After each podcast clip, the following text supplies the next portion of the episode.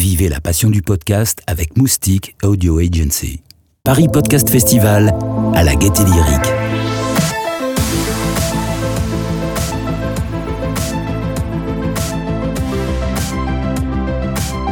Ah bah voilà, bah je peux recommencer, super, merci beaucoup.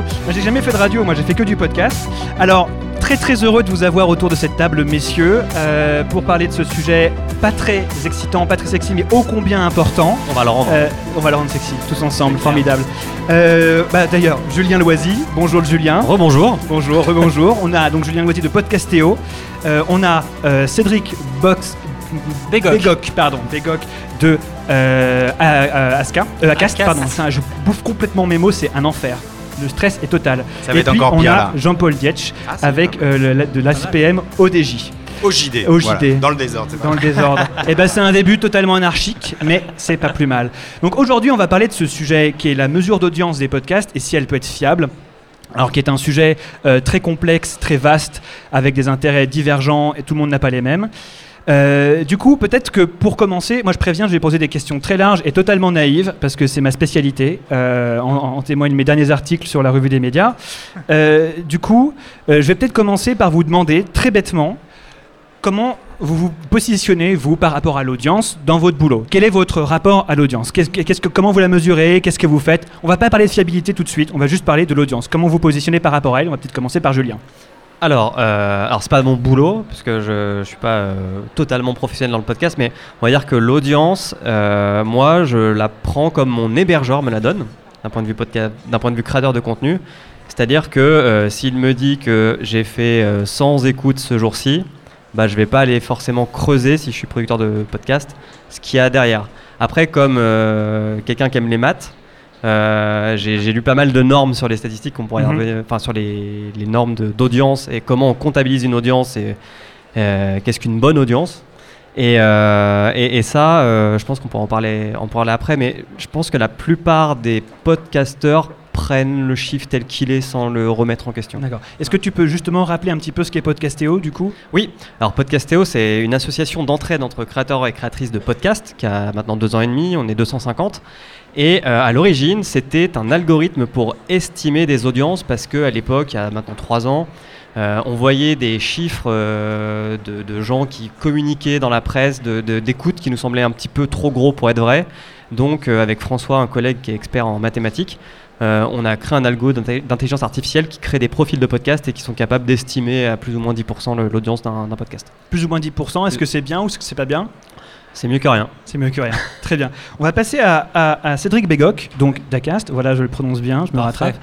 Euh, du coup, vous, euh, Acast, euh, comment vous vous positionnez par, par- par rapport à l'audience et peut-être aux, aux podcasteurs, du coup, aux auditeurs aussi?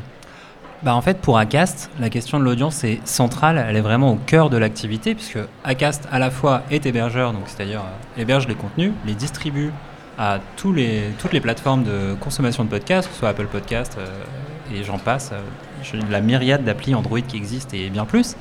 Et surtout, en plus, essaye de monétiser les podcasts. C'est-à-dire que vraiment, Acast s'est construit à la base dans une optique de la question c'était comment ramener la podcast money euh, dans la, dans la poche des podcasteurs. Donc mine de rien pour aller La voir fameuse podcast money. La fameuse podcast money. Euh, et du coup, pour aller voir des marques et des agences médias en leur disant euh, ce serait bien d'investir dans le podcast parce que c'est un super média, euh, eux ils nous disaient ouais vous êtes sympa mais euh, les chiffres d'audience Et donc toute la démarche d'ACA ça a été de travailler avec des acteurs globaux et locaux pour en fait arriver à des mesures d'audience qui soient les plus fiables et les plus transparentes possibles. Et donc la question vraiment de l'audience elle est au centre précis de tout ce qu'on fait. Parce que du coup, vous êtes, parce que vous êtes une plateforme euh, qui distribue, qui produit des podcasts. Donc vous êtes. euh, On produit pas de vous, podcasts. prenez pas, vous produisez pas de podcasts. On les héberge, on les distribue et on les monétise. Et après, on les accompagne aussi éditorialement. C'est d'ailleurs c'est- c'est mon équipe, euh, l'équipe contenu, donc qui s'occupe en fait vraiment de travailler avec les podcasteurs pour essayer de les mettre en avant sur des plateformes de distribution type Apple, Apple Podcast. Euh, de les aider aussi à développer leurs audiences en répondant à des questions parfois bêtes mais importantes. Quels sont les meilleurs jours pour publier des podcasts Est-ce qu'il faut tout publier d'un coup ou pas Et est-ce qu'il faut publier le 14 août Euh, Tant de questions auxquelles on peut leur apporter des réponses grâce à notre, euh, bah, grâce en fait à toute une, toute une démarche statistique qu'on a, et puis aussi grâce mine de rien à, toutes les infos qu'on a pu relever de- des pays internationaux dans lesquels on est présent. Puisqu'Acast est une boîte donc suédoise Absolument, à la base, fondée en 2014, qui est présente maintenant dans 11 pays. Euh, L'avant-dernier étant la France, premier pays non anglophone de cette boîte. Et euh, joli succès, donc assez content. Depuis, depuis euh, peu de temps, depuis, mai le- 2019 Depuis janvier 2019, Janvier 2019. voilà, j'ai rejoint la boîte le 14 février, le jour de la Saint-Valentin.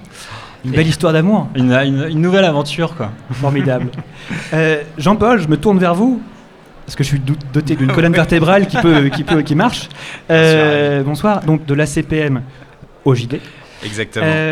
Vous, votre l'audience, euh, c'est quoi Alors, pour vous? Alors du, du coup, je vais être le, le- le- le gars un petit peu ennuyeux dans l'histoire, hein, puisque Pas du tout, euh, Jean-Paul. mais si, obligatoirement, parce que euh, voilà. Personne n'est ennuyé autour de cette Non, table. mais si, parce que ça va être un peu technique. Juste, quand on parle d'audience, c'est-à-dire qu'on est capable de dénombrer le nombre de gens qui l'écoutent. Et donc, du coup, c'est là où je vais être un petit peu euh, relou, comme on dit. C'est que.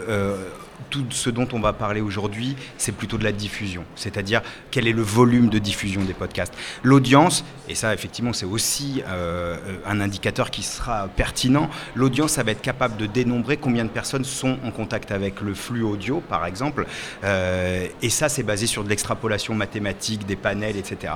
Là ce dont on va parler, puisque bah, il y a euh, une plateforme d'hébergement, il y a un outil qui, tente sur la base à peu près de, de- de ce qu'on appelle les logs, ou en tout cas les retours des serveurs, euh, d'estimer ça. Et nous, c'est un petit peu pareil. Donc voilà, donc là, on parle plus de diffusion. Donc voilà, c'est pour ça que je fais le relou dans l'histoire. Euh, L'audience étant effectivement euh, tout ce qui va être la mesure des comportements des gens et de qui sont ces gens. Donc voilà. Donc du coup, nous, vous l'avez bien compris, c'est- le, le cœur de- du métier. L'OJD depuis 1923 est, est l'organe qui contrôle la diffusion de la presse. Euh, donc voilà, c'est- ça fait un certain temps.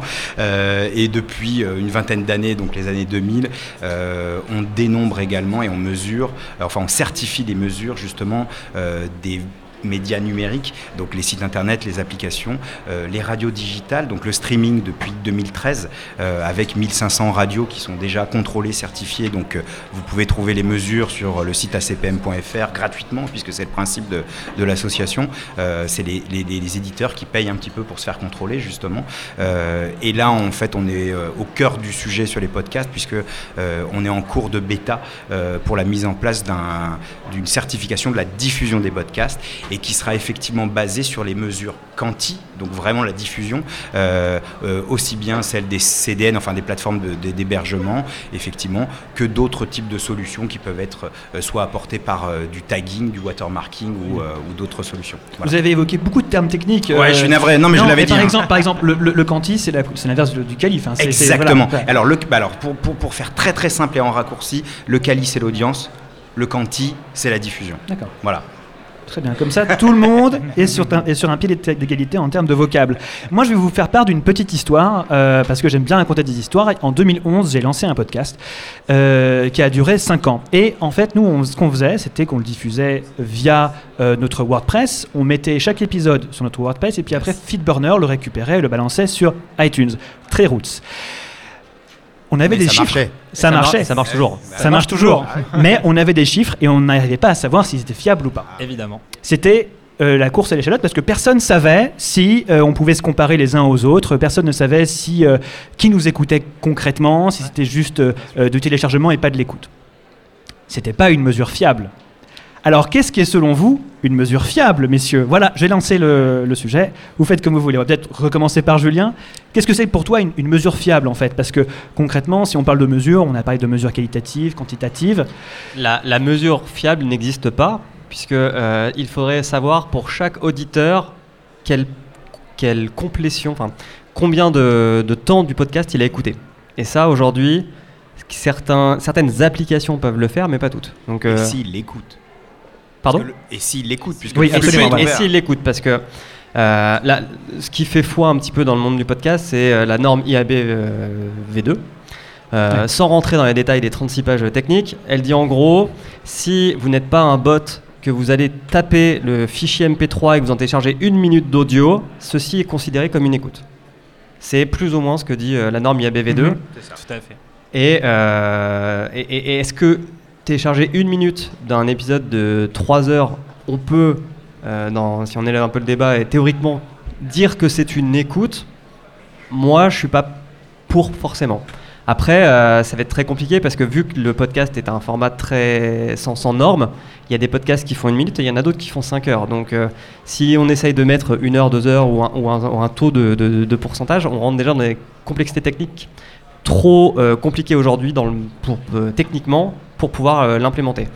L'autre point qui est très important dans le podcast, euh, il y a une étude qui a été faite par euh, Simplecast, qui est un hébergeur de podcast américain, qui a regardé application par application euh, si c'était plutôt du downloading ou du streaming. Parce qu'on a les deux moyens en fait pour écouter. On peut le Bien télécharger et Mhm. l'écouter en offline, le télécharger et l'écouter en direct ou l'écouter en direct. Et il y a pas mal d'applications qui téléchargent automatiquement votre épisode. Donc si euh, vous utilisez Apple Podcast. Toutes les nuits, il va aller charger les flux RSS de vos podcasts préférés, il va le mettre sur votre téléphone et tout ça va générer un hit, donc une audience, alors que vous pouvez le supprimer juste après. Donc en fait, la mesure d'audience fiable, elle n'existe pas et c'est un vœu pieux. Je pense qu'il faut aller vers euh, une acceptation d'un- d'un- d'un- d'une audience, euh, comment dire? Un flou artistique? Pas un flou artistique, mais une, euh, quelque chose qui est à peu près euh, fiable. Mais on- la, la fiabilité, elle ne sera jamais atteignable. D'accord. Pareil pour Cédric? Moi, je suis euh, un peu en désaccord avec tout ça. Donc, Formidable. c'est bien, Comme ça, ça va saigner un petit Du peu. sang, de la chic et du molar. Euh, en fait, effectivement, il y a une. euh, donc, Acast, pour euh, vous donner un petit peu le contexte, pour le coup, euh, travaille et a travaillé depuis le début avec l'IAB sur leur task force et la création justement de ces mesures et de cette méthode IAB, et donc de l'IAB V2, qui est donc euh, effectivement la norme aujourd'hui sur tous les marchés matures du podcast. Évidemment, en France, on a toujours des normes un peu différentes, donc Acast est très heureux de travailler aussi avec la CPM pour aussi travailler sur les normes locales. Mais effectivement, sur l'écoute d'un podcast, je suis assez d'accord pour dire que chaque mesure n'est pas parfaite. Parce que, euh, effectivement, l'idée, c'est de pouvoir mesurer suffisamment, de façon suffisamment fiable, pour que ce soit plus complètement déconnant. Et après, effectivement, entre une mesure euh, sur l'IAB où on va filtrer tout ce qui est bot, euh, spiders, requêtes, un petit peu de maintenance de sites de streaming, et on va attendre une minute avant de, télécharger, avant de compter ça comme une écoute, ou un téléchargement complet à 100%, et se dire, bon, maintenant que tous ces filtres sont passés, on va considérer que ça, c'est une écoute. Certes, on n'est peut-être pas encore sûr et certain que c'est une écoute qui va durer 3 heures sur un épisode de podcast un peu long, mais c'est déjà une mesure qui nous permet de filtrer toutes les écoutes de 5 secondes où mon, mon doigt a ripé parce que j'ai trop gros doigts sur mon, sur mon téléphone, où j'ai lancé un download qui s'est arrêté à 20%.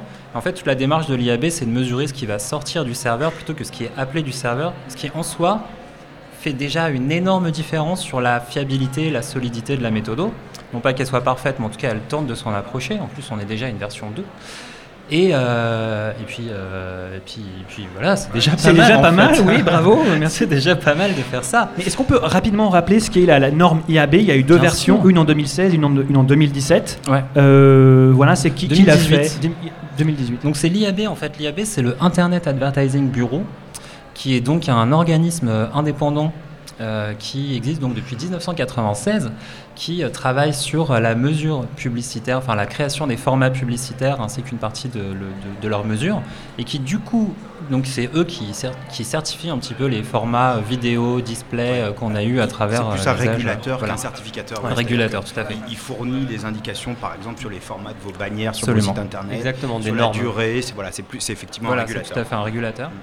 Qui euh, donc du coup s'intéresse au podcast depuis 2015. D'ailleurs, je pense que Acast en 2015 a été sans doute l'une des premières boîtes à aller discuter avec l'IAB parce qu'il y avait un besoin de mesure d'audience. Je pense que c'est vraiment une des premières boîtes à s'être posé la question de l'audience. Euh, donc euh, dès le début, c'est dit allons parler à l'IAB parce que ce sera vraiment la mesure qui sera, enfin la, la méthode qui nous permettra le plus facilement d'aller convaincre des annonceurs et des agences médias.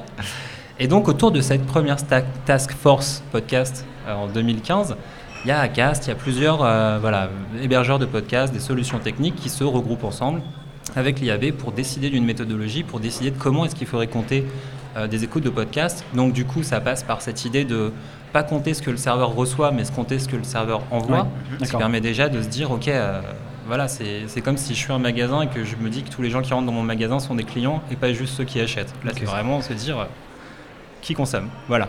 Super. Ouais, je, je- Vous, Jean-Paul, euh, Ouais, Jean-Paul, vous je- l'IAB. Euh, euh, non, non, c'est pas moi l'IAB, c'est la CPR. Vous et l'IAB, j'ai dit. Oui, alors euh, la, la différence justement, euh, et je vais essayer de réconcilier tout le monde parce que euh, je vais pas dire qu'il y a de mesures parfaites ou de mesures extrêmement fiables.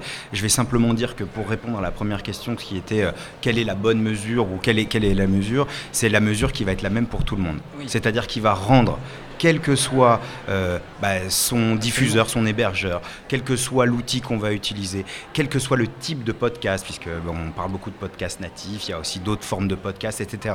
Quel que soit le mode de diffusion, RSS, streaming, etc. Donc live, pas live. En fait, la vraie mesure qui va être la plus fiable possible, c'est celle qui va rendre comparable toutes les mesures. Donc, euh, justement, et c'est pour ça qu'on est un peu dans la partie, c'est qu'on a un tiers, nous, de contrôle, on a un tiers de confiance, et donc on se positionne un petit peu au-dessus parce qu'on voit qu'il y a plusieurs techniques et qu'on essaye effectivement, avec toutes ces techniques, de centraliser, de neutraliser en fait le, plus d'effets de bord en gros. Parce que euh, effectivement, quand on sait qu'on prend juste les logs de serveurs de diffusion, euh, bah, ça a des limites.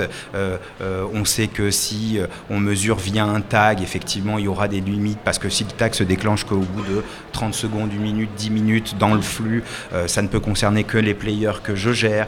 Euh, si j'utilise un URL de redirection pour mesurer le taux de clic, sur un, lien de téléchargement, il va y avoir des effets de bord et on les comprend très facilement, etc. Donc de toute façon, il va y avoir des écarts. De toute façon, il n'y a pas de mesure parfaite, ça c'est évident. Euh, en revanche, ce dont on a besoin, c'est effectivement d'avoir euh, euh, des mesures comparables, quelles que soient les, méthodes. D'accord. Et qu'est-ce qui empêche d'y arriver aujourd'hui, d'avoir une manière de mesurer et de comparer les, c'est compliqué. Qu'est-ce qui, qui, qui, est concrètement compliqué? Alors c'est technique, c'est humain, d'éliminer le bruit en fait. Euh, le bruit qui est généré par toutes les requêtes qui ne sont pas légitimes et qu'on ne peut pas considérer comme une écoute. Euh, quand Google, il y a six mois, a commencé à indexer tous les podcasts pour pouvoir transcrire l'audio en texte, ils se sont mis à affluer sur tous les serveurs de tous les hébergeurs de podcasts du monde. Ça a fait de la fausse audience, entre guillemets. Et, et ça, euh, bah, si vous ne travaillez pas pour Google, vous pouvez pas savoir euh, l'IP euh, du bot qui va aller taper chez vous. Donc c'est toujours de a posteriori, c'est un peu le jeu, du chat et de la souris. C'est compliqué d'anticiper ce que vont faire les services de recensement sur Internet. Cédric, je ne sais pas si vous avez quelque chose à apporter là-dessus.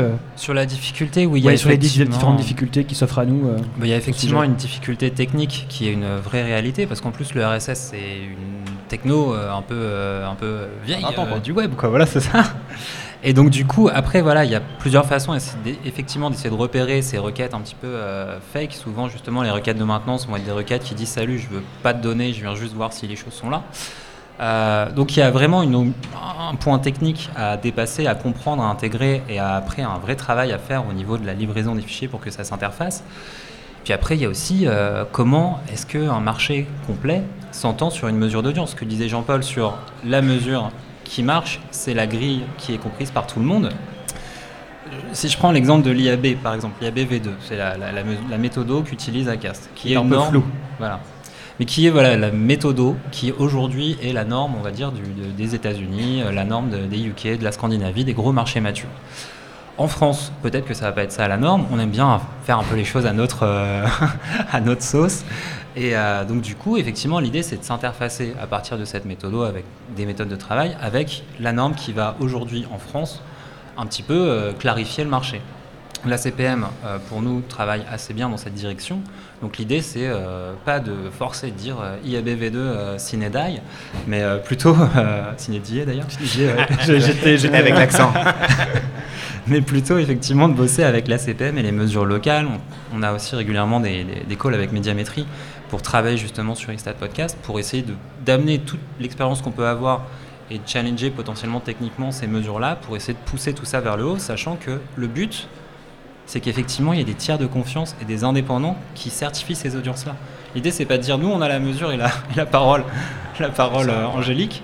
Euh, c'est pour ça qu'on bosse avec l'IAB, c'est des indépendants. C'est pour ça qu'on travaille avec la CPM, c'est aussi indépendant. Vous, à l'SCPM, qu'est-ce que vous percevez comme difficulté alors, euh ouais, alors du coup, je vais remonter puisque euh, j'ai la chance, on a la chance nous d'avoir un petit peu cette histoire sur les uh d'autres médias et des médias très traditionnels. En fait, ce qui diffère avec les podcasts, c'est que tous les autres médias, ils sont en live. En gros, euh, c'est que la télé, quand vous la regardez, vous la regardez. Euh, quand la radio, vous l'écoutez, vous l'écoutez. Et c'est le flux. Euh, et la presse, c'est pareil, etc.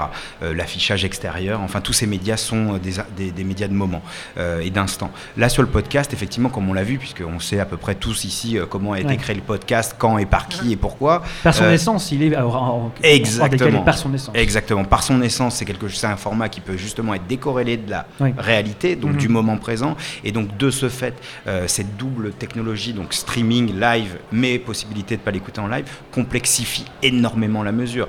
Déjà, on peut imaginer, parce qu'il euh, il y a un deuxième élément dont on parle un peu moins ici, mais moi je vais mettre les pieds dans le plat, c'est effectivement cette monétisation des médias euh, et donc des podcasts. Et cette monétisation, on peut comprendre qu'un annonceur, effectivement, va voir d'une façon différente si son message est diffusé au moment où il le souhaite que s'il est diffusé a posteriori avec des écarts importants. Je veux dire, si c'est dû pour faire de l'efficacité, effectivement, il faut que ça, colle à un moment. Donc la complexité, elle est vraiment là, c'est-à-dire qu'il y a une complexité technique. Euh, donc c'est, on, va, on va, nous, en tout cas, on essaye de faire preuve de pragmatisme et on, s'appuie sur les travaux de l'IAB comme justement d'une norme pour s'en approcher, parce que nous, on croit aussi euh, que cette norme-là est une norme qualitative. En revanche, il faut qu'on fasse avec le marché français ses spécificités, donc des outils de mesure, des, des CDN, etc., et de mettre tout le monde autour de la table. Et puis c'est surtout que euh, là, ça va être le, petit, euh, le petit poil à gratter. C'est juste que pourquoi il n'y a pas de mesure jusqu'à maintenant, c'est le marché publicitaire. C'est tout simplement, euh, euh, il y a 5 ans, puisque tu faisais, Xavier, un podcast en, 2011, mhm. donc c'est presque 10 ans maintenant, en 2011, je, ah, oui. je, voilà, il y avait, il y avait peu d'annonceurs, comme on dit. donc s'il n'y a pas beaucoup d'argent, il n'y a pas d'intérêt d'avoir une mesure. C'est une hein. question que j'allais vous poser, mais on peut, on peut tout de suite aller dessus. S'il y a bah, cette, cette, cet intérêt pour la mesure d'une audience fiable, c'est parce qu'il y a de l'argent en jeu. Exactement. En tout cas, c'est que ça sent l'argent en ce moment. Euh, c'est-à-dire qu'on sent aujourd'hui un, euh, euh, un, vrai éveil de la force, comme dirait quelqu'un d'autre, et du coup avec des, avec des annonceurs qui s'intéressent, avec un format qui est extrêmement intéressant pour les annonceurs justement. Avec un côté intime, de complicité avec l'auditeur, etc. C'est ça, surtout. Bon, et puis après, il faut être aussi business un peu comme on dit, c'est-à-dire que c'est aussi un vrai nouveau canal de diffusion pour des éditeurs qui existent déjà. Donc euh, on, est, on, est, on est vraiment là sur une innovation. Il y a eu beaucoup d'innovations il y a dix ans. Là, c'est vrai qu'on est un peu dans un trou d'innovation. Euh, le podcast peut en être un. Même si c'est pas nouveau. ouais, une innovation d'usage. En tout cas, il y a vraiment un, usage du podcast qui se développe, sans doute parce qu'effectivement, toute la partie vidéo a été un peu surchargée, que les gens ont marre d'avoir les yeux collés à des écrans et que du coup, le podcast apparaît comme une belle façon d'approcher à la fois un nouvel usage de consommation de culture, mais aussi de sujets de société. C'est intéressant hein, quand on voit la poudre, les couilles sur la table, c'est des sujets qui n'étaient pas traités par les médias traditionnels. Et euh, donc, le podcast s'est retrouvé porteur justement de ces sujets-là.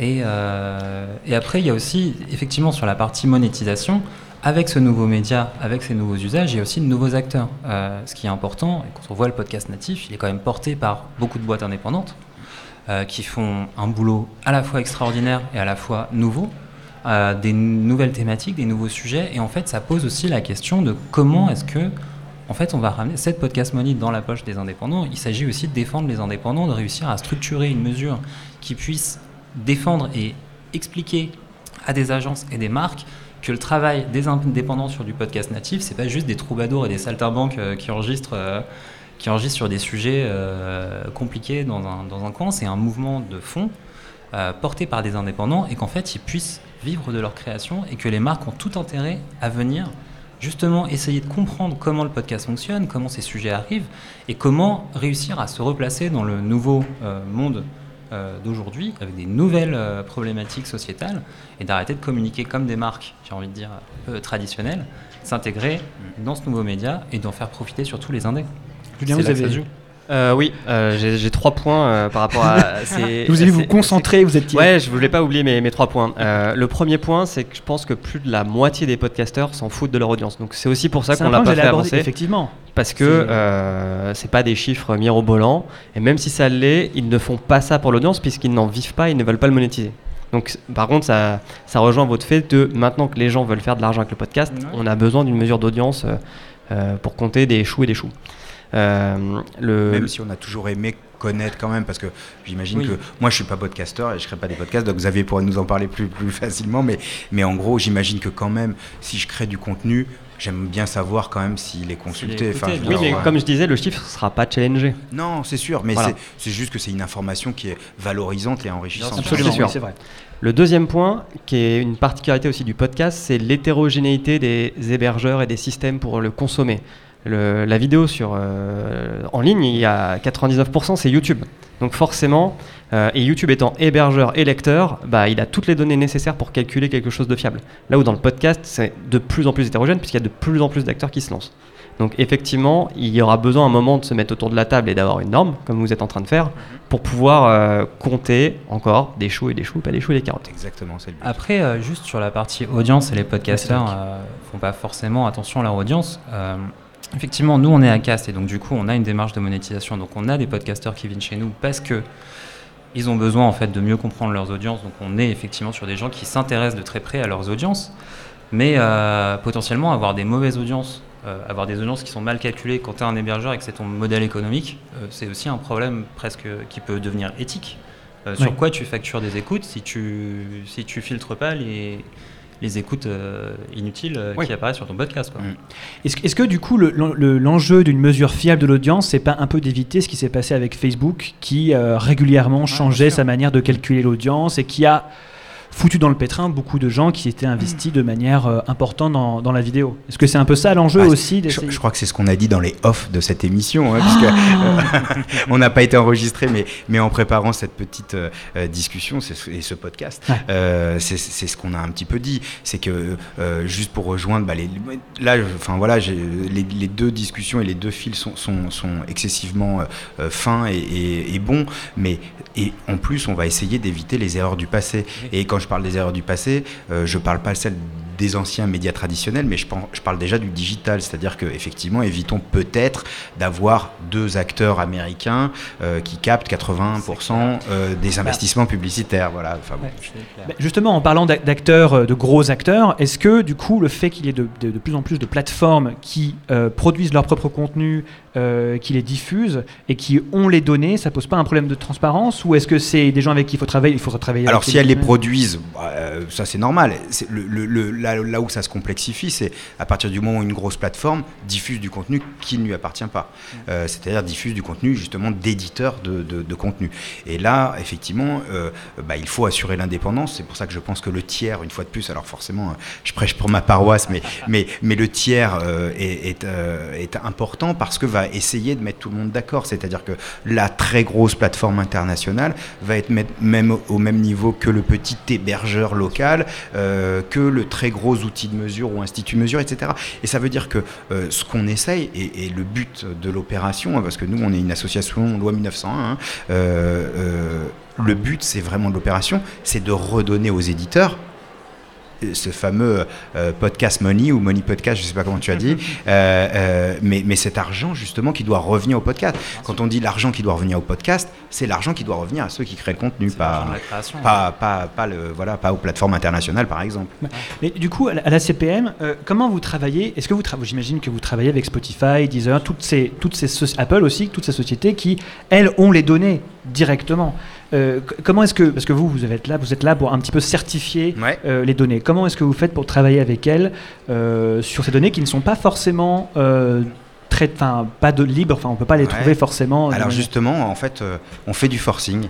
C'est-à-dire que euh, sur tous les médias, euh, j'en parlais euh, avec un collègue il y a quelques minutes sur la diffusion de la presse, puisque vous savez que la presse est diffusée sur Apple, et, donc on peut, on peut la lire effectivement en PDF. vous savez que les, les applications, bah, Apple en, en, diffuse beaucoup, et, à chaque fois, et, et, alors, et sur la radio, sur le streaming, effectivement, bah, il y, a, y, a beaucoup de, il y a beaucoup de flux qui passent par Apple. Le principe, vraiment, si on veut donner l'indépendance et l'autonomie aux éditeurs, c'est qu'il faut se situer encore en amont.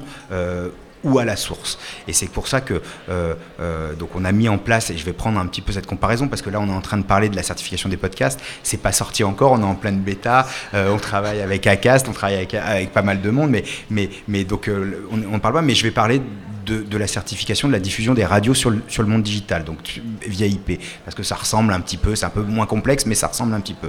Aujourd'hui, vous avez euh, des centaines et des centaines de radios qui sont euh, diffusées via leurs applis, via les box, via les autoradios connectées, enfin tout ce qui peut être connecté aujourd'hui, qui permet de, de, lire un flux de streaming. Ce flux de streaming, en fait, euh, il peut être diffusé par Apple, par Spotify, par Deezer, par Radioline, par TuneIn, par Pandora, enfin j'en passe et des centaines de milliers. Ce sont des plateformes. Ces plateformes rémunèrent en fonction de ce qui a été diffusé, etc. etc. Nous, ce que l'on a essayé de faire, justement, et le but de l'objectif, c'est d'aller à la source, et donc celui de ce qu'on appelle les CDN, donc vraiment le, le serveur de diffusion, c'est-à-dire le fichier natif, originel euh, à la base. Et le but, c'est de dire, ben voilà, quelle que soit la plateforme, voilà la diffusion globale de ce podcast-là. Et donc, surtout, surtout, et éviter de s'appuyer sur des mesures propriétaires d'une plateforme. Parce que si vous faites ça, ça veut dire qu'après, vous êtes complètement euh, pieds et poings liés avec cette plateforme. Ça veut dire que l'éditeur est totalement pieds et poings liés parce que si jamais il se fâche ou qu'il n'est pas content parce que la plateforme lui donne plus les 30% ou les 40% ou voilà, et la monétisation, euh, il va perdre tout ça. Et c'est le cas aujourd'hui, hein, parce que ouais, tout à fait. pour certains hébergeurs, Spotify ré-upload votre fichier et garde ses propres stats. Donc pour un même flux, pouvez avoir deux euh, manières de compter différentes pour une même émission. Bah, je crois que c'est pour ça qu'ils sont peut-être pas là, non, euh, autour de la table. Qu'est-ce qu'il y a aujourd'hui comme euh, manière de méthode de, quantification, d'analyse des données euh, liées au podcast? Il y a Médiamétrie qui s'y intéresse avec l'outil Istat, enfin qui pro... Ah, je vois Cédric qui, qui fait rictus. Non, tout va bien. voilà, qu'est-ce qu'il y a, aujourd'hui comme Il y a Médiamétrie, voilà. qui a son, son outil Istat. Il y a PodTrack qui est euh, un outil américain qui appartient à une régie pub hein, qui s'appelle Authentique. Qui est basé un peu sur le même système que Istat aujourd'hui. Voilà, c'est ça, ouais. Il y a Podcastéo. Il y a Podcastéo. Euh, alors Podcastéo, c'est un, un, peu différent parce que nous... On... Vous appréciez un peu du niveau qualitatif les, les audiences Exactement. Nous, on, pour rentrer un tout petit peu dans le détail, euh, on utilise un algo d'intelligence artificielle qui fait ce qu'on appelle du profiling. Euh, donc pour chaque podcast, on va construire un profil, c'est-à-dire est-ce est-ce que c'est un podcast de bande ou d'entretien? Est-ce que c'est un podcast sur euh, un podcast pardon sur la société, le sport? Euh, Est-ce que c'est animé par un homme ou une femme? Est-ce que euh, combien a-t-il de followers sur Twitter? Combien a-t-il d'avis sur iTunes? On prend une vingtaine de facteurs comme ça et on crée des profils de podcasts. Et après, on a maintenant un peu moins d'une centaine de podcasts qui, tous les six mois, nous transmettent leur audience. Alors parfois, ça peut être de Pipacast, d'Ocha, de YouTube, de SoundCloud. Enfin, ils sont vraiment sur des hébergeurs différents. Et, avec ça, ça nous permet de faire des profils certifiés. Et donc tous ceux de la base qui ne sont pas des profils certifiés, l'algorithme va essayer de leur trouver des ressemblances parmi la population de gens qui connaissent pour pouvoir dire bah, ce podcast, en gros, s'il ressemble euh, à un podcast de culture animé par une femme euh, qui sort tous les, euh, tous les mois et je sais pas, qui a 5000 followers sur Twitter et dont l'animatrice a 40 000 followers sur Twitter et qui a 20 000 likes, mm-hmm. son audience devrait être à peu près à ça. Mais en soi, c'est une estimation mathématique. Hein, c'est juste pour donner un ordre d'idée. Mais le seul avantage que ça a, entre guillemets, c'est qu'on essaie à la fin donc, de comparer encore des choux et des choux, qui était un des bah, critères que vous aviez au début. Quoi. Je crois que c'est un des critères les plus importants. Ça a l'air très intelligent. Euh, nous, ce qu'on essaie de faire est beaucoup moins intelligent, beaucoup plus basique, euh, beaucoup plus pragmatique. Euh, mais, mais enfin, je veux dire, l'OJD ou la CPM ou Médiamétrie n'a jamais empêché justement de, de, de, développer des, hum. des des, études et des mesures beaucoup plus mhm.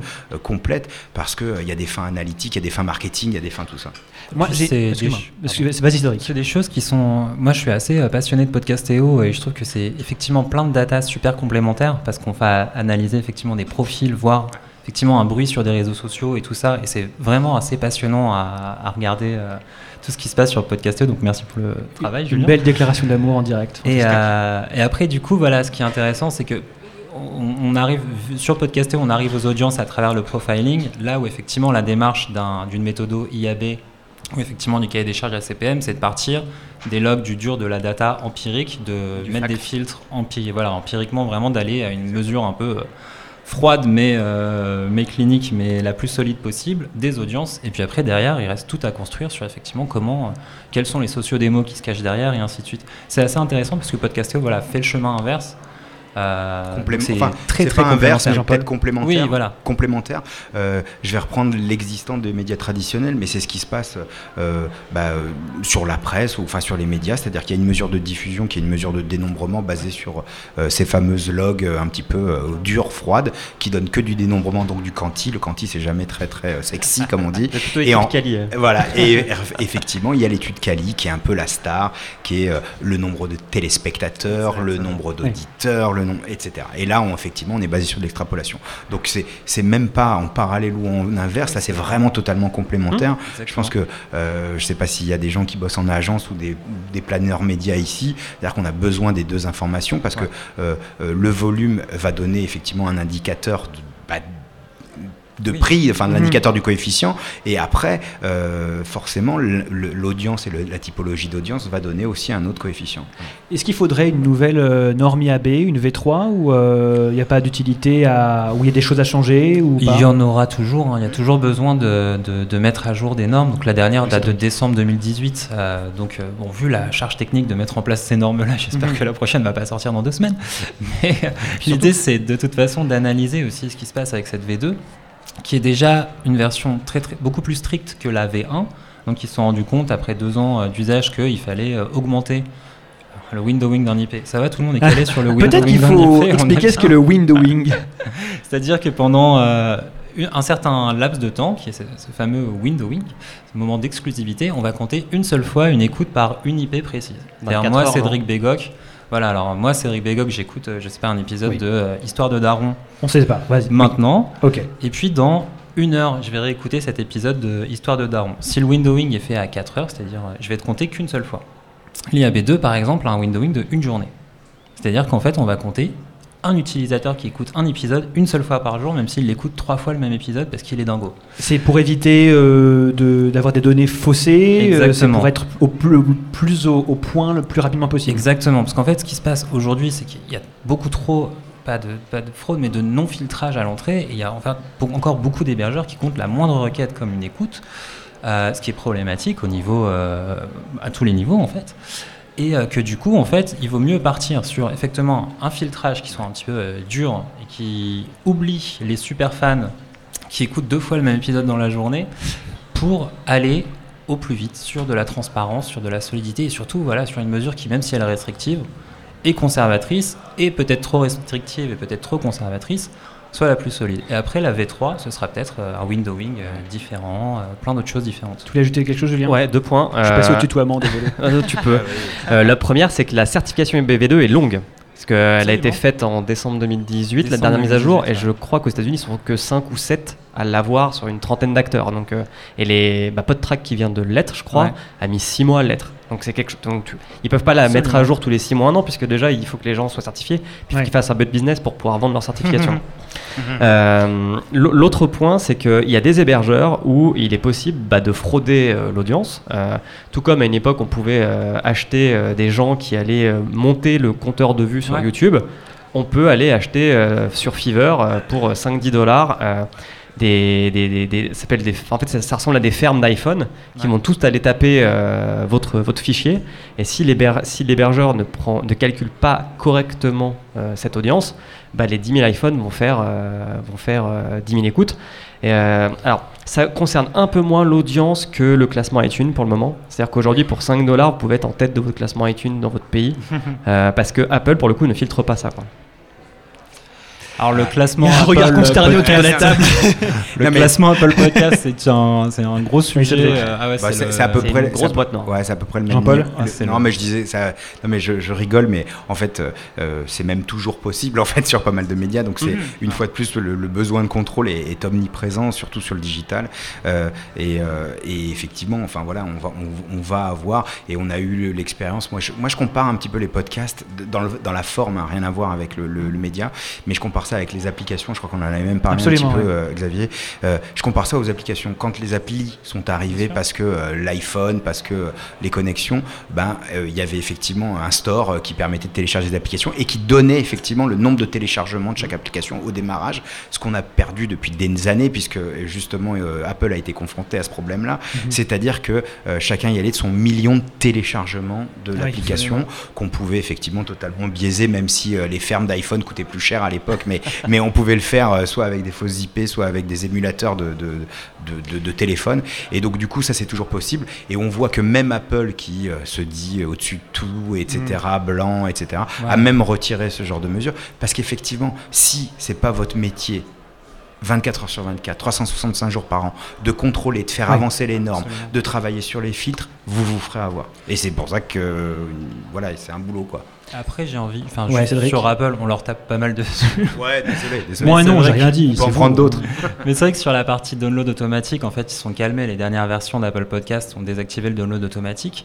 Et après, c'est aussi une plateforme, alors qui traditionnellement a été une porte d'entrée du podcast, Bah, et oui, historiquement, toujours, ouais. hein, Et est toujours.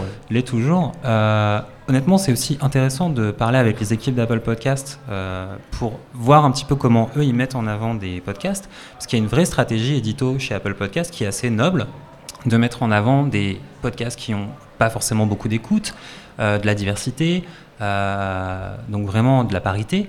Euh, beaucoup, beaucoup de, ben, de jeunes podcasts qui en fait bénéficient de cette énorme exposition. Mhm. Et en fait, il y a beaucoup de plateformes qui le font à des plus petits niveaux, mais en fait d'avoir un acteur comme ça aussi majeur qui continue à avoir cette démarche-là, en vrai, c'est Oui. assez beau. Hein.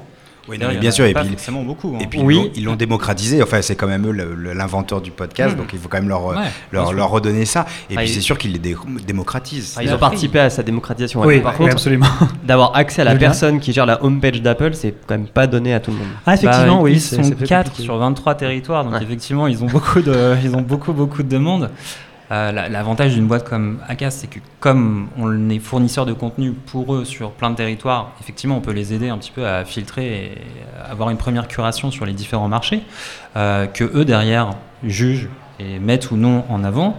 Mais euh, voilà, c'est intéressant de pouvoir leur dire. euh, j'ai un nouveau podcast euh, qui, qui vient d'être hébergé chez Acast, qui s'appelle Mija, Mhm. qui est un excellent podcast de euh, Laurie Martinez, qui raconte en fait l'histoire de sa famille qui a migré du Pérou à New York et à Paris.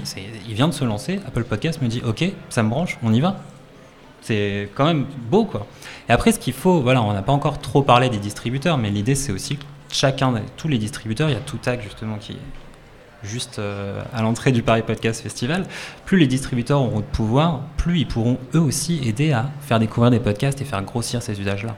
Quand on entend ouais, vas-y, Julien. Juste- désolé. Apple, je les trouve un peu feignants en fait sur la curation. Enfin, tu vois, c'est quand même toi qui va leur amener euh, les, les choses qui pourraient être intéressantes, alors que c'est le premier annuaire au monde de podcast. Ils pourraient quand même en faire un petit peu aussi. C'est vrai que c'est un reproche qu'on leur a souvent fait de pas Eh oui. trop s'investir euh, là-dedans. Alors je crois que c'est peut-être aussi un point légal. Non, mais je crois que c'est un point légal euh, de concurrence, c'est-à-dire que normalement ils sont pas censés euh, éditorialiser en fait leur contenu.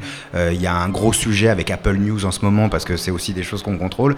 Euh, Il y a des gros sujets parce qu'il semblerait qu'on soit passé d'une intelligence artificielle, en tout cas d'un algorithme euh, qui plaçait euh, en fonction Mhm. de pas mal de paramètres des, des- des- des articles de- d'éditeurs de de sites euh, à une éditorialisation, donc peut-être potentiellement des humains qui choisissent. Et là, si c'est des humains qui choisissent, on rentre un petit Mhm. peu dans euh, des problèmes de concurrence, justement. Et donc, euh, il y a peut-être aussi un petit peu ça pour. euh, je parle pas en leur nom, hein, mais. euh, Ouais, ouais. Cédric, tu évoquais les, les distributeurs. euh, par exemple, c'est les, les différentes euh, applications, Podcast Addict, Spotify, Deezer, qui permettent. euh, Castbox, voilà. euh, Ico, Toutac, soyons un peu franco. euh.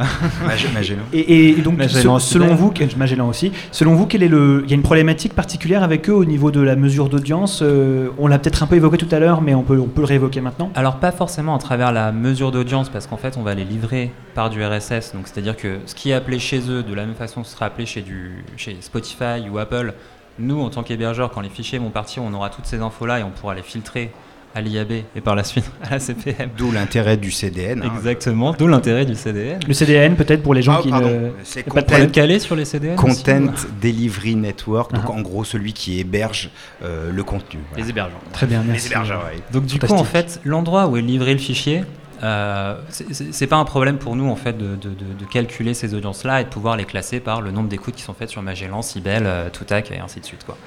Euh, après, en fait, c'est plus la vraie, proba- la vraie, une des grosses problématiques Mhm. des podcasteurs, c'est la découvrabilité des podcasts. Il, y a- il va y avoir tout un, tout un, un paquet de Ouais. panels sur le sujet. Et C'est en un fait, vrai sujet, ça, oui, absolument. Absolument. Et qui, voilà, bah, qui euh, peut aider le mieux, mine de rien, à la découvrabilité Euh, En fait, les distributeurs. Ça va être aussi euh, par là que ça va se jouer. Ça va devenir les nouveaux médias euh, du podcast. Ouais. Puis nous, on essaye de d'œuvrer à notre mesure dans ce sens-là. Mais Alors juste euh, sur les distributeurs, parfois ils, ils codent un peu mal euh, leur application Oui. et le CDN ne peut pas savoir qui est derrière. Donc euh, pendant un moment, euh, au, au- au lancement de Magellan par exemple, euh, on ne savait pas que c'était Magellan qui, enfin, par laquelle l'auditeur écoutait le podcast. Ça se retrouvait en Apple Podcast si c'était la version iOS ou sur de l'Android si c'était euh, la version Android. Mhm. Et, euh, et ça c'est important quand même que les distributeurs codent bien la requête qu'ils envoient au CDN pour que après la stat soit plus fiable. absolument. ouais. Ça va venir. C'était pareil à l'époque sur Internet avec AOL qui, euh, qui codait pas ses centaines de millions d'IP et tout le monde venait de Californie ou de euh, aux États-Unis, donc, ouais, pour la géoloc. hein. throwback. Ouais, Euh, bah, je suis le vieux de l'histoire. Il n'y a pas de problème. Euh, moi, j'ai peut-être une dernière question. Alors, euh, après, on pourra passer la parole au public.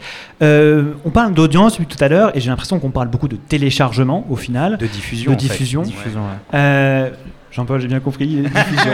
Mes excuses. À la fin, on va y arriver. C'est mon erreur. Euh, au final, moi, j'ai quand même l'impression que beaucoup de podcasteurs s'intéressent plus à des données comme le, le taux de complétion ou ce genre de choses. Absolument. Est-ce que c'est pas aussi représentatif d'une certaine problématique technique puisque c'est lorsque le, le fichier est téléchargé, par exemple, moi j'utilise Podcast Addict, je fais pas de pub, j'utilise Podcast Addict, Fait par un Français. Fait- par un français, absolument. Euh, lorsque je télécharge le fichier, le fichier est complètement séparé de, de, toute, euh, de tout outil de mesure, si je me trompe pas. Donc, si- lorsque je lance le fichier, on peut pas savoir si le- la personne qui a C'est-à-dire quand tu le consommes sur ton lecteur, absolument. En download. Euh, normalement, ça dépend en fait de comment c'est codé, mais comment c'est codé. Voilà. Mais du coup, est-ce que c'est pas un problème ça du coup le, le- En fait, c'est pour sur la partie vraiment taux de complétion, effectivement, là où ça va être le plus ah, le plus euh, fiable, ça va être effectivement sur des consommations en streaming. Et après, il y a deux problématiques. Un, savoir ce qu'on peut mesurer côté hébergeur et voir jusqu'où on peut pousser le taux de complétion, puisqu'en fait, avec le début de l'IAB2, on va mine de rien vérifier jusqu'à la première minute. Donc, comment potentiellement aller plus loin Ça demande beaucoup de ressources serveurs aussi, mine de rien. Euh, ce truc-là pour une information, mais peut-être que c'est suffisamment stratégique pour le faire. Et puis après, effectivement, sur toute la partie download, ça va être un peu au bon vouloir des applis. Euh, je prends l'exemple de Spotify, quand on télécharge, des, quand on met une playlist en hors connexion sur Spotify, derrière l'appli va venir récupérer les informations de ce qu'on a écouté hors connexion pour les réinjecter. Ça pourrait fonctionner de la même façon sur des applis de podcast. Euh, Aujourd'hui, c'est encore peu le cas parce que je pense que la problématique technique ou le besoin, c'est pas encore forcément fait ressentir. Puis il faudrait que chaque Ah, Julien. lecteur, chaque distributeur s'accorde avec l'hébergeur pour euh, trouver un moyen de diffusion, enfin, Après- un moyen d'échange de données. ouais. Après, il y a un vrai recul du download euh, dans la consommation de podcasts. Euh, il y a quelques années, le download représentait 70% de la consommation de podcasts. Aujourd'hui, c'est quelque chose qui est en train de s'inverser. Euh, Apple, enfin l'environnement Apple qui est traditionnellement download a perdu un peu son hégémonie sur le Mhm. podcast. La myriade d'applis Android de qualité qui sont sorties ces dernières années ont permis aussi d'amener ben, des utilisateurs Android qui sont plus sur, un, sur du streaming. Oui. Puis il y a de nouvelles tranches d'âge en fait, les 15-25 qui se mettent au podcast depuis l'année dernière. la 4G beaucoup. aussi, mais c'est du streaming, certainement. Effectivement, Les le streaming, la illimités 4G. en France. ouais. C'est des gens qui n'ont pas forcément des habitudes de consommation de download, qui n'ont pas la- les sous pour s'acheter un iPod et qui du coup consomment en streaming. Et cette tendance-là qui va vers le streaming, elle est certaine et elle s'accentue de plus en plus euh, année après année. Bah, sûr qu'il y a clairement Spotify et Deezer qui ont investi maintenant depuis 2-3 ans de podcast. Ouais. Donc eux, ils proposent déjà une offre de streaming et tu in- injectes juste ton épisode de podcast entre deux titres. Mhm. Donc ça, effectivement, ça aide à ce qu'il y ait le streaming. Et l'autre point que tu évoques aussi, Cédric, c'est de plus en plus on consomme par YouTube aussi. Et les jeunes surtout, parce que YouTube est le premier lecteur de musique pour les, Ouais. les 15-25. Et euh, de plus en plus, les, les- les podcasts se mettent sur YouTube pour pouvoir aussi toucher une frange de personnes qui n'écoutent pas du podcast via euh, Spotify ou Apple Podcast ou que sais-je. Parce que l'avantage qu'a YouTube, c'est son algorithme de curation. Ouais, Et-. Vas-y, vas-y. En fait, le- c'était plus vrai avant. Enfin, Google, pour le coup, est en train de déprécier les algorithmes de reco podcast sur YouTube. Parce que justement, ils ont cette problématique de trop de podcasts sont consommés sur YouTube. Et ça vient directement de Google, euh, c'est l'info. Euh, parce que justement, en fait, en parallèle, ils sont en train de réinjecter tous les podcasts dans le moteur de recherche Google Mm. pour les faire réapparaître là et essayer au maximum de développer l'usage de Google Podcast. Je rigole, mais c'est une, une appli, qui, va sans doute avoir un grand succès un jour. On leur souhaite. Euh, mais en attendant, voilà. En En attendant, effectivement, l'usage YouTube sur le podcast se réduit. On voit que les écoutes sont plus les mêmes que ça pouvait être le cas effectivement il y a six mois, un an. Euh, et en fait, nous aujourd'hui, quand on travaille avec des podcasteurs qui sont sur YouTube, on leur, on leur euh, conseille plutôt d'utiliser YouTube comme un outil marketing quand tu as vraiment un, un invité un peu connu ou un épisode qui peut vraiment euh, marcher. Parce que si tu as trop de- d'épisodes qui ont pas beaucoup d'écoute, Mhm. ton algo de recommandation va s'effondrer. Parce que moi j'ai un exemple, euh, dans, dans mon label Podcut, on fait un- une émission qui s'appelle l'école des facs sur des sujets de société liés à la technologie. Et on a fait un épisode sur la collapsologie, donc les gens qui Ouais. pensent que c'est la fin du monde, etc. Et, et via YouTube, on a eu énormément d'écoutes et on n'aurait jamais pu en avoir sur n'importe quelle autre plateforme de distribution. Parce que, euh, vu que le sujet était un peu tendance euh, il y a six mois, bah, les gens cherchaient du contenu sur la collapsologie. Ouais. Et, et via YouTube, ils, ils sont- ils nous ont atteint, nous. Et on n'aurait pas pu avoir ça via Spotify, via Deezer, via Apple Podcast, euh, via Ouais. Podcast Addict, Et etc. C'est c'est effectivement ton épisode market qu'il faut avoir sur YouTube. Donc c'est effectivement une, une strat euh, un peu parallèle. Après, est-ce que de là à mettre tous les épisodes sur YouTube, c'est la bonne strat Je sais pas. L'avenir nous le dira, mais voilà. ouais, ouais, et puis peut-être éviter effectivement de, de devoir être totalement dépendant d'une- d'un moteur de recherche, quoi, en fait, hein, puisque ça, c'est ni plus ni moins que ça, euh, d'être totalement dépendant et de devoir dépenser des grosses sommes juste pour être bien Mhm. indexé. ouais. Peut-être dernière question entre nous, après on passera la parole au public. Euh, oui, on n'est pas vraiment entre nous, il y a des gens devant nous, euh, je ne sais pas si vous étiez au courant. Euh, comment vous Bonjour. voyez les choses euh, dans le- sur le court terme? Et quand je dis sur le court terme, dans l'année qui vient. Est-ce que les choses vont... Comment? Sur quel sujet? Bah, Sur la mesure d'audience, est-ce qu'il va y réussir à avoir un, un espèce de mouvement pour avoir euh, euh, une adoption plus massive de, de l'IA BV2, euh, euh, des outils qui vont être mis au point afin de mieux peut-être mesurer l'audience, afin qu'elle soit plus fiable? Je sais pas. Je- Bah, à mon avis, dans un an, euh, l'IABV2, euh, dans sa forme francophone, sera devenu la norme pour euh, les labels professionnels, puisque donc aujourd'hui il y a le syndicat qui s'est créé, euh, il y a déjà le geste et, et vous qui travaillez là-dessus. Euh, Le les distributeurs, les les, RS. les hébergeurs et les CDN sont déjà dans la boucle aussi depuis plusieurs mois. Euh, Il n'y a pas de raison que d'ici un mois, euh, Un an. Ah un an pardon, Un, En- un- un mois, on se fixe un mois. il n'y a, pas- il y a pas de raison que d'ici un an, peut-être, on ait euh, les premiers euh, rapports euh, à la médiamétrie qui nous disent bah, ce mois-ci, euh, euh, Nouvelles Écoutes a fait tant, Binge a fait tant, euh, euh, Louis a fait tant, euh, etc., etc. Donc on prend rendez-vous octobre 2020. Ah bah non, moi, je vous donne rendez-vous un peu avant. hein. Ah ouais je, ouais, je vous le dis, euh, euh, effectivement. Mais vous, ça euh, vous engage. Hein Ah mais complètement, non non mais complètement, mais je suis engagé Non, déjà depuis pas mal de temps. Euh, donc effectivement, en tout cas, la- la- la- euh, nous euh, à la CPM, on a un, on a un vrai objectif, c'est que la fin de l'année est l'objectif euh, pour mettre en place cette certification qui va être ouverte effectivement en termes de, de plateformes accréditées à Acast et à toutes les plateformes. Enfin, je- on en a discuté avec Ocha, avec Triton, avec pas mal de gens euh, là très récemment. Euh, donc, euh, en tout cas, Acast est le, le premier, en tout cas, à avoir fait la démarche. Donc, moi, je les en remercie là, publiquement, puisqu'il y a un public, comme tu disais. Oui. donc, du coup, ça c'est très bien. Les autres sont en cours, puisque je crois que c'est une demande forte de leurs clients, parce que c'est ça qu'il faut pas oublier, c'est que je- euh, c'est que là où il y avait moins de demandes il y a quelques temps, puisqu'on et on a décrit pourquoi, aujourd'hui je crois que c'est une, une volonté forte parce qu'ils ont une demande. Donc moi je vous donne rendez-vous. euh, clairement, euh, il y a euh, un événement qui, qui s'appelle Innov Audio qui va se tenir euh, là à la fin de l'année euh, et on, on- on a prévu à ce moment-là de, de- de lancer cette, euh, cette euh, certification de la diffusion des podcasts. Fin 2019, le rendez-vous est pris. Cédric, qu'est-ce que tu envisages, toi? Est-ce que tu penses que d'ici un an, on y est, l'adoption Effectivement, d'ici la fin de l'année. Bah après, euh, nous, l'idée, c'est effectivement.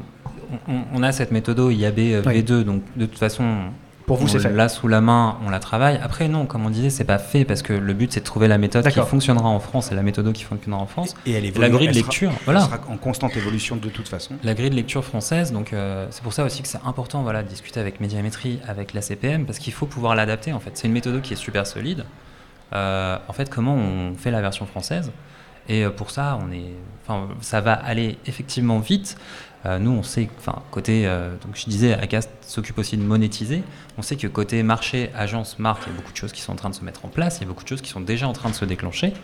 Euh, que beaucoup de choses se sont déclenchées parce qu'on a pu amener cette certification de l'IAB V2 parce que au moins elle existait et qu'elle permettait d'avoir une certif globale et indépendante. Euh, de janvier euh, 2020, ça, la CPM va rentrer aussi dans, dans cette, dans cette petite danse que se livrent les régies et les agences médias sur les certifications de chiffres. Exactement, faut pas oublier, euh, nous- on est dirigé et administré par les agences médias Mhm. et par les annonceurs.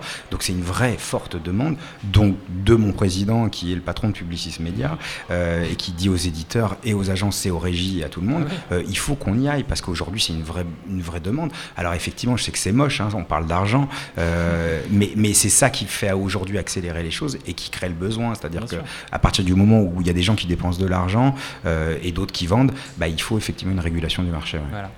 Dès qu'on structure, il faut mesurer. hein. C'est- L'argent C'est fait pas bouger les choses. C'est pas marrant, mais c'est comme ça. Euh, très bien, bah, écoutez, merci beaucoup Cédric, euh, Julien et euh, Jean-Paul. Euh, on va passer aux questions du public. Euh, Est-ce qu'il y a des gens qui ont des questions à poser? Je suis sûr qu'elles seront plus intéressantes que les miennes. non. Ah si, monsieur au, au premier rang. Fantastique. Toujours risqué hein, le moment des questions. Ah oui, la Parce première. Surtout la première. Je suis sûr qu'elle va être super. Parce qu'il y a, parce que quoi, il y a que 1000 personnes. Bonjour, euh, j'ai une petite question par rapport au discours des marques justement. Euh, sur certaines tables rondes euh, et dans le discours de certaines agences, euh, médias et certains annonceurs, on entend le fait que finalement la mesure d'audience froide quanti, elle n'est pas si importante que ça, et c'est pas ce qu'ils vont euh, aller rechercher à l'heure actuelle dans la production de, de podcasts de marque, par exemple, ou dans le sponsoring. Euh, ma question, c'est est-ce que finalement ce discours-là, euh, il est tenu par la force des choses parce qu'il faut bien justifier un peu des budgets aussi et une stratégie de contenu, euh, une stratégie média du moins de la part de ces agences et de ces annonceurs euh, Et est-ce que du coup il y a vraiment derrière une demande sur la mesure d'audience euh, certifiée euh, ou est-ce que voilà, est-ce que c'est juste une manière de garder la face quelque part euh, pour l'agence ou l'annonceur qui a déjà dépensé du budget alors même qu'il n'y a pas encore cette audience certifiée? Excellente question. Qui veut y répondre autour de la table? Alors moi, je veux bien donner de, Julien. quelques précisions. Euh, Merci beaucoup. De rien. Merci Julien. Je crois que je suis là pour ça. Euh, je pense que je vais différencier si tu veux faire du pré-roll, parce que tu veux mettre une annonce dans un podcast existant ou si tu veux faire du brain content. Si tu veux faire du pré-roll, je pense que c'est important d'avoir de la mesure fiable. Parce que il n'y a que comme ça que tu pourras euh, mesurer l'impact. Et puis euh, la plupart des pré-rolls mettent un code euh, coupon qui permet après de retracer par derrière. Donc euh, le, si le c'est- pré-roll, c'est l'annonce avant le lancement du podcast. Avant le lancement du podcast, ou alors euh, le pré-roll host read, euh, donc c'est l'animateur ou l'animatrice du podcast, ne cassez pas les verres, qui euh, en début d'émission euh, va euh, lire et interpréter à sa façon euh, la publicité. Ça se fait beaucoup aux US. Il y a des mecs comme Joe Rogan qui pendant 6 Mhm. minutes parlent que de pub avant Ouais. de commencer leur podcast. Sur le brain content, c'est un peu plus compliqué parce qu'aujourd'hui ça ne marche pas. Le brain content, peu de gens en écoutent. Enfin, moi j'oserais le dire. hein.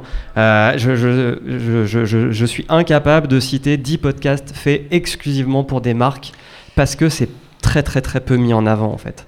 Et, et je pense qu'effectivement, si euh, demain euh, je suis une marque et que j'achète un podcast de brain content pendant de 6-10 épisodes qui va promouvoir ma marque et que euh, bah, je me rends compte que ça fait 1000 écoutes par épisode, ça va faire cher l'écoute, je pense, par rapport au, au budget de la marque. Cédric, euh, Euh, en fait, quelque chose à dire là-dessus?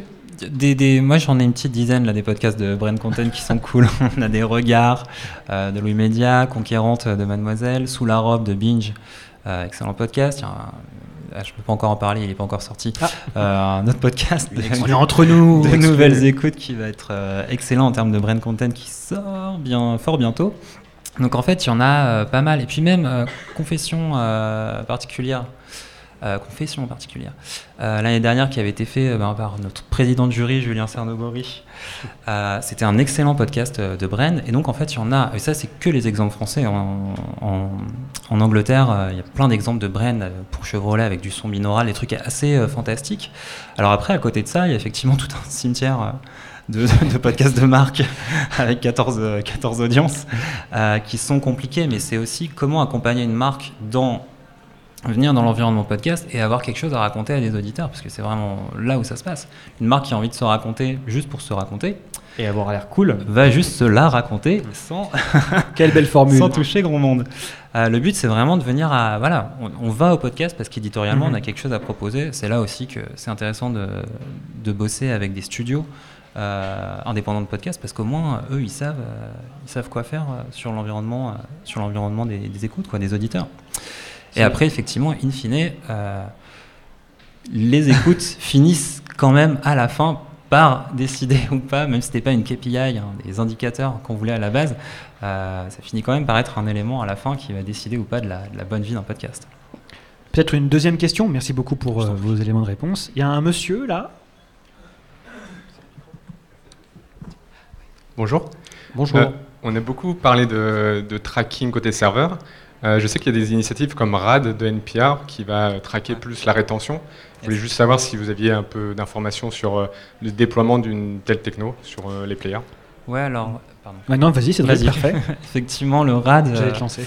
Pour le coup, euh, on est présent aux US, donc on teste euh, RAD en, on a RAD en bêta test sur les sur le data pipeline de Acast. Cette phrase est vraiment Oui. beaucoup trop compliquée. Elle est En très gros- jargonnante. Alors, en gros, on teste euh, le RAD sur Acast. Le RAD, en fait, pour vous donner une idée, c'est justement comment récupérer ces informations sur les écoutes des downloads sur les différentes applis. Donc ça marche par un système un petit peu complexe de pingback. La problématique du RAD, c'est qu'ils ont besoin effectivement de s'interfacer avec tous les distributeurs, donc toutes les applis de podcast. Donc ils ont Google au bord de technique du RAD, euh, donc ça aide à s'interfacer sur Google, mais comme on le disait, l'environnement qui appartient à Google, Google Podcast, est encore peu significatif. Euh, et puis après, il y a des grosses problématiques comme, euh, effectivement, certains, certains acteurs comme Apple sont peu connus pour leur transparence et le partage des données, même s'ils ont plein d'autres qualités. Euh, donc du coup, c'est une initiative qui va être eff- qui reste encore à créer et qui va au moins, peut-être dans sa meilleure forme, nous donner une première extrapolation sur la consommation des downloads, ce qui en soi sera déjà bien. Donc euh, voilà, nous on soutient, effectivement on teste et c'est excellent que ce truc-là se mette en place et on leur souhaite vraiment euh, tout le bonheur et toute la réussite de réussir à monter cette mesure et la solidifier aux US. Par contre, aujourd'hui, ouais, c'est très US, Ouais, c'est très américano-centré. Ouais. Oui, c'est très américain. Non, mais je pense que des initiatives, non, mais des initiatives comme ça, mais là je vais prendre encore ma- un peu le, le- le vieux de l'étape, mais, mais des initiatives comme ça sur tous les médias, il y en a plein, mais sauf qu'on se rend compte qu'effectivement, euh, déjà à la base, il faut euh, quelque chose de hyper basique, euh, et après on va caler des études qui sont basées sur euh, bah, ce qu'on appelait les omnibus ou des, ou, des, ou des panels ou des extrapolations par rapport à de la conso. Ce qu'on voit que techniquement aujourd'hui c'est pas faisable parce que enfin là vous avez quand même des super spécialistes hein, autour de la table. Euh, euh, si ça, se- bah, oui, ils l'auraient déjà fait aux États-Unis puisqu'ils sont beaucoup plus forts que nous. Euh, c'est une blague.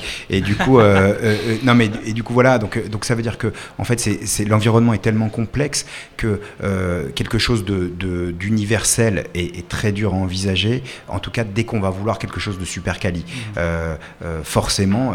et, je, et je- une fois de plus, hein, alors je c'est pas du tout pour faire l'apologie des, des médias traditionnels. Euh, euh, sur la télé, euh, je crois que c'est euh, 5000 ou 10 000 foyers en France hein, qui, sont, qui représentent le- le- les téléspectateurs français. Sur la radio, euh, c'est l'enquête de la 126 000, etc. Sur la presse, c'est 24 000, euh, 24 000 panélistes. Malheureusement, il n'y a, pas d'autre solution et pourtant les médias étaient, moins compliqués à l'époque. Donc voilà. Juste, en fait, la méthode Julien. de médiamétrie euh, que tu cites pour la télé, elle n'est pas possible sur le podcast parce qu'il n'y a pas assez de volume d'écoute pour que statistiquement ce soit fiable C'est clair, et il y, a trop- et il y a beaucoup trop de podcasts aussi. en, en- en volume. Alors que c'est sûr que sur 20 chaînes, c'est beaucoup plus cher. Ouais. On a peut-être le temps pour une toute dernière question. Est-ce qu'il y a des gens Motivé. Oui, s'il y en a une déjà. parce que- ou une Ah, quel dommage. Non, bah tant pis. Eh ben écoutez, merci beaucoup euh, pour votre participation, euh, Cédric, Julien et Jean-Paul. Euh, merci beaucoup pour euh, tous ces éléments de réponse qui nous font avancer vers une connaissance plus précise de ce sujet. Pas super séduisant, mais con- ô combien important pour le podcast. Merci beaucoup. Merci. Merci. Merci. Paris Podcast Festival, écoutez, vous verrez mieux.